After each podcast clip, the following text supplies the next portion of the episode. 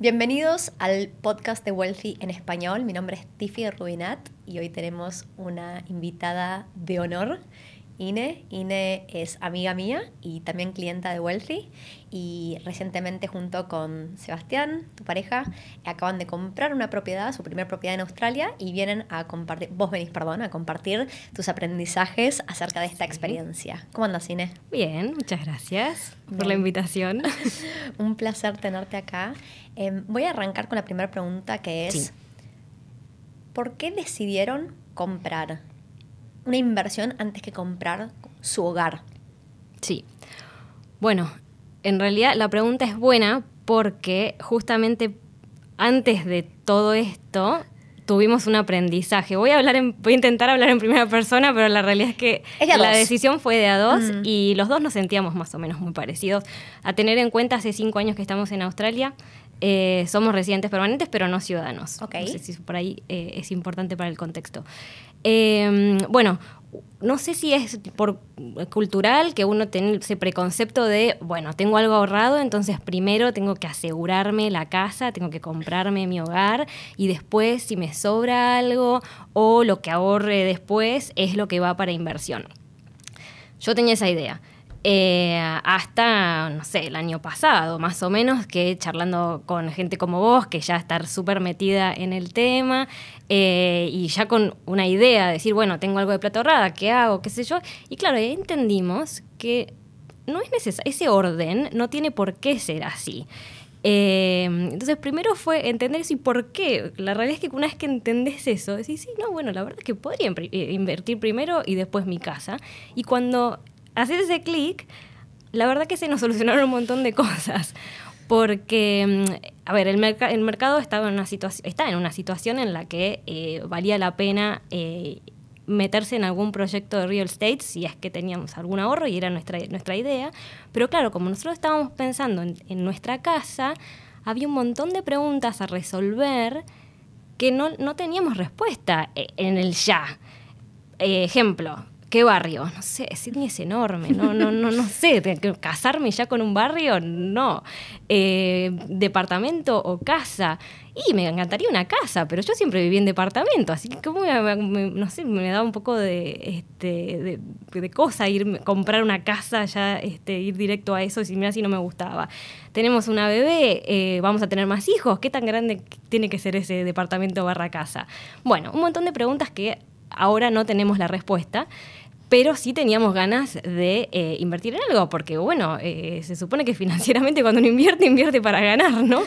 Eh, y ahí es donde, claro, si era inversión, todas esas variables, que podemos llamar las variables emocionales, inmediatamente, chau, ya no las tenés. Es solo la variable financiera de, bueno, tenés tu cash flow, rinde, no rinde, y bueno, sí, tomar alguna que otra decisión. Pero este, sí, eso fue lo que básicamente la, gran, gran ventaja que encontramos de, este, de ir por una inversión y no nuestra casa. Y ahí dijiste montones de cosas que me encantaron. Primero y principal, nosotras dos somos muy parecidas. Las dos somos mega racionales, estructuradas, es todo acerca de los números. Entonces, cuando vos decís que se te hace mucho más fácil tomar una decisión que son hago mis cuentas, ingresos y egresos, cierra, vamos hacia adelante. Estoy de acuerdo que para las dos, si las dos tenemos que empezar a comprar nuestra casa, uno quiere la casa de los sueños y, y tenés un millón de criterios, se vuelve mucho más complejo. Y el segundo tema que nombraste es este es un mercado donde hay buenísimas oportunidades. Es un mercado para comprar, no para vender. Con lo cual, dejarlo pasar no tiene sentido. Ok, perfecto. Hay algo más ahí, que en realidad vos y yo estamos haciendo también exactamente lo mismo. Es, las dos alquilamos donde vivimos y vivimos donde queremos, ¿verdad? Exacto. No, porque realmente donde podríamos, lo que podríamos costear si tuviéramos que comprar nuestra propia casa, sobre todo en precios Sydney, Sydney es una ciudad súper cara, probablemente nos tendríamos que ir mucho más lejos del mar y no queremos vivir ahí necesariamente. Yo alquilo a una cuadra del mar, me encanta, me encanta mi departamento y tiene sentido para mí e, el alquiler versus lo que cuesta en ese lugar no, no tendría tanto sentido como donde están mis inversiones, ¿verdad? Exacto. Ok, así que súper entendible por qué podemos deshacernos de ese preconcepto de tenemos que ir primero por nuestro hogar cuando cada uno es diferente, lo que te cierra a vos no necesariamente me tiene que cerrar a mí. No, tal cual. Perfecto. Tal cual. Ok, voy a preguntarte cómo fue el proceso de compra. Mira, eh, la verdad un- fue buenísima la experiencia.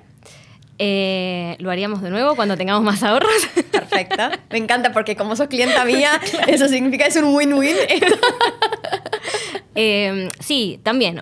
Uno viene con el prejuicio de, y bueno, qué sé yo, comprar una casa que debe ser rengorroso, que, qué sé yo, papelerío, uno piensa soy inmigrante. Bueno, la verdad que todas esas cosas eh, son preocupaciones lógicas, me parece, pero que después uno entiende que nada, es es súper posible hacerlo. Eh, no, no, no es un proceso engorroso, o sea, es un proceso que tiene sus, eh, sus pasos, que son pasos simples, que hay que llevarlos con cierto orden. Por eso es clave que, eh, bueno, nosotros, vos sos mi amiga, pero la realidad es que, a ver, te, te contactamos en un momento como para... Este, Para entender cuáles eran los pasos. Claro, tener una relación de, de negocio en cierta forma. Eh, y, fue clave tener esto, que Wealthy nos lleve de la mano, paso por paso, eh, y contactándonos con la gente que debíamos hablar para que esto fluya y, fluya, este, sí, súper súper fácil. Haciéndolo solo quizás no, es- no sé si difícil es la palabra, pero por ahí te equivocas en cosas que es súper evitable. Entonces, eh, sí, la verdad que eh, es un valor agregado que da eh, Wealthy, o bueno, eh, sí, te- tener a alguien experto en el tema. Eh, para que sea mucho más rápido, que fluya, que sí, te resulte Mm. fácil y que te den ganas de volver a hacerlo. Ca- Cada vez que un cliente a mí me dice, eh, ay, Tiffy, esto se sintió tan fácil, digo, bueno, esto me reconforta porque ese es mi trabajo, ¿verdad? Exacto. O sea, hacer Sí. que para cualquier persona que quiera invertir en una Sí. propiedad, el proceso vaya sin problemas. Pueden suceder cosas que uno no espera. Obvio. Pueden suceder. Obvio. Hasta ahora toquemos madera. Todo bien, sí. Nada de eso ha pasado. Pero bueno, en fin, ese es mi rol, poder ayudarte a explicarte cuál es el paso que sigue. Exacto. No necesariamente te tengo que contar todo ahora para que no te abombe la información.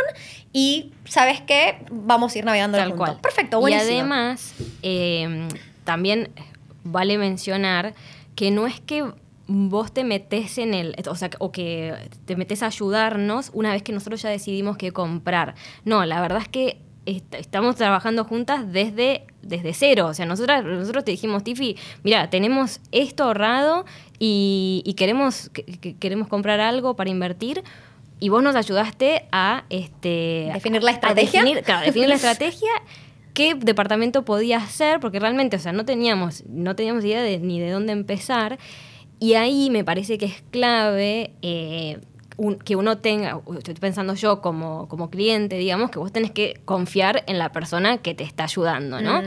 Eh, y una de las razones, más allá de que sos mi amiga, yo sé que vos sos una inversora, este, vos, entonces hay un montón de cosas de, tu, de mi punto de vista que ya lo entendés, que ya lo viviste, y cuando me explicaste, che, bueno, a ver, está esta opción, está esta otra, ya lo, me los contabas desde mi punto de vista. Y eso es clave también. Mm. Y esto, a ver, este episodio, este podcast, no es para charlar de Tiffy y su trabajo. Bueno, no, no. No, no. Pero es verdad que em, somos todos distintos. Sí. Y la verdad es que cuando yo le puedo, yo como persona experta en propiedades puedo dar recomendaciones, pero siempre uno tiene que seguir su intuición.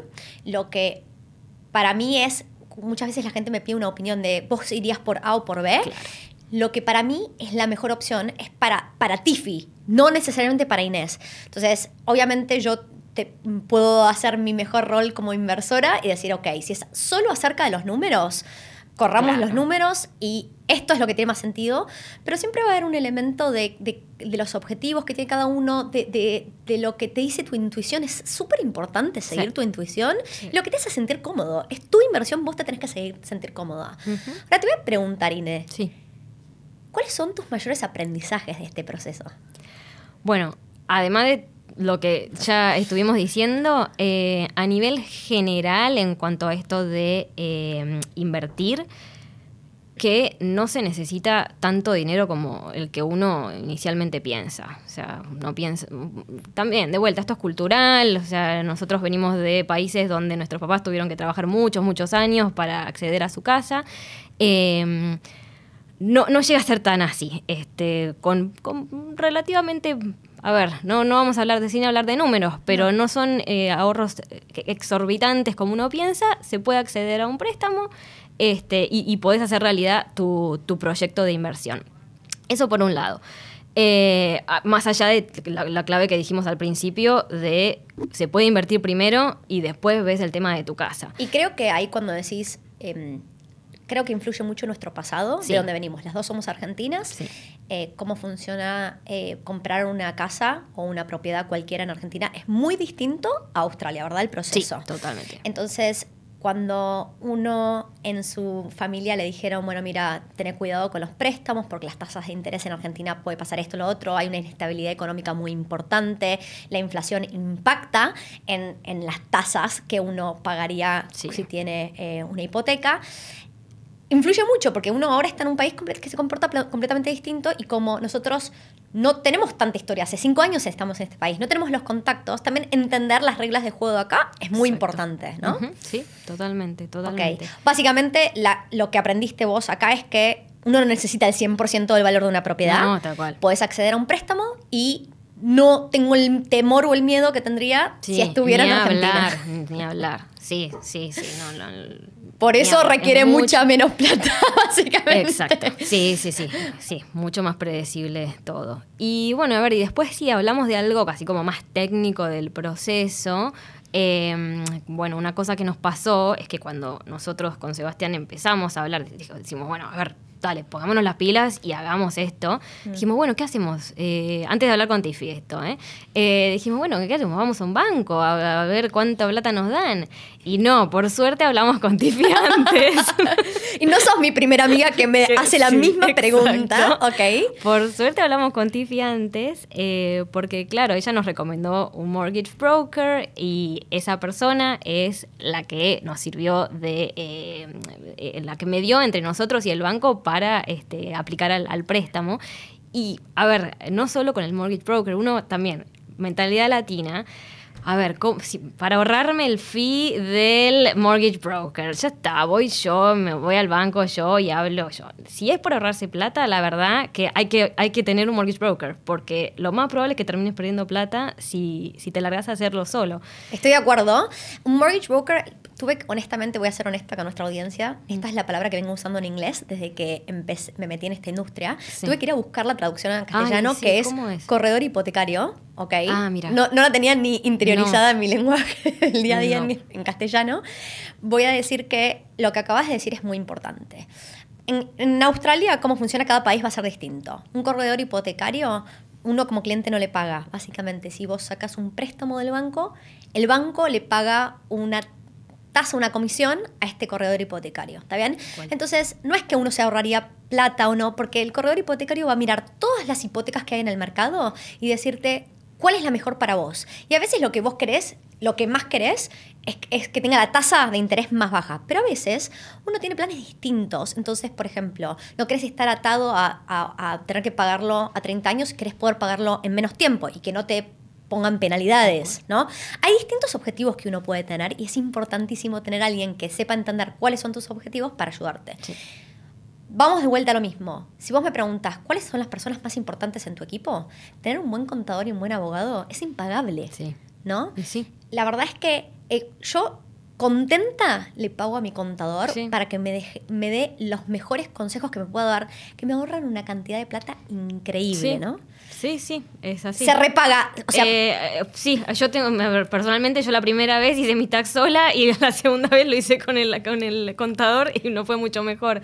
Em, Qué importante. Y, y es beneficio doble porque no solamente ahorras plata que bueno, ponele que eso es lo más importante, pero también es mucho menos trabajo para uno. Mm. Eh, es muchísimo más fácil. Volviendo al mortgage broker o al corredor hipotecario, em, ella directamente nos pasó un checklist de documentos que nosotros teníamos que mandarle y para hacerla muy simple, ¿no? Obvio que hablamos con ella, le dijimos esos planes, qué sé yo, pero después es el listado y ya está, empezás a buscar la documentación y ella se, sí, ella se encarga del ida y vuelta con el banco y todo. Y, y, a ver, cada uno es diferente y si estamos hablando de inversiones en propiedades, yo estoy queriendo armar un sistema, ¿verdad?